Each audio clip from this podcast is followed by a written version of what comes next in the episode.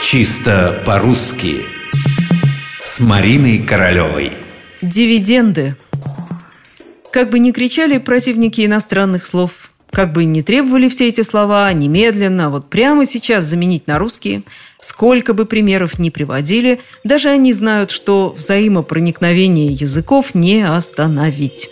Какую область ни возьми, латинские, греческие, английские, немецкие, итальянские слова – да вот хоть экономику взять. Прошли те времена, когда слово «прибыль» произносили шепотом, слово «валютный» немедленно требовало продолжения «спекулянт», а такое слово, как «дивиденд» вообще приводило в замешательство. Сейчас о замешательстве, конечно, речи нет, но ошибки случаются. Дивиденд. Последние буквы, между прочим, «Д».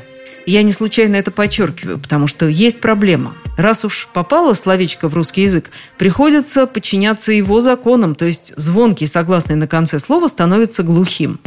Да, но сначала надо все-таки пояснить, что это за дивиденд такой. Все просто, от латинского «дивидендус», подлежащий разделу. Это доход, который получает владелец акции. То есть, по сути, дивиденд – это часть прибыли акционерного общества.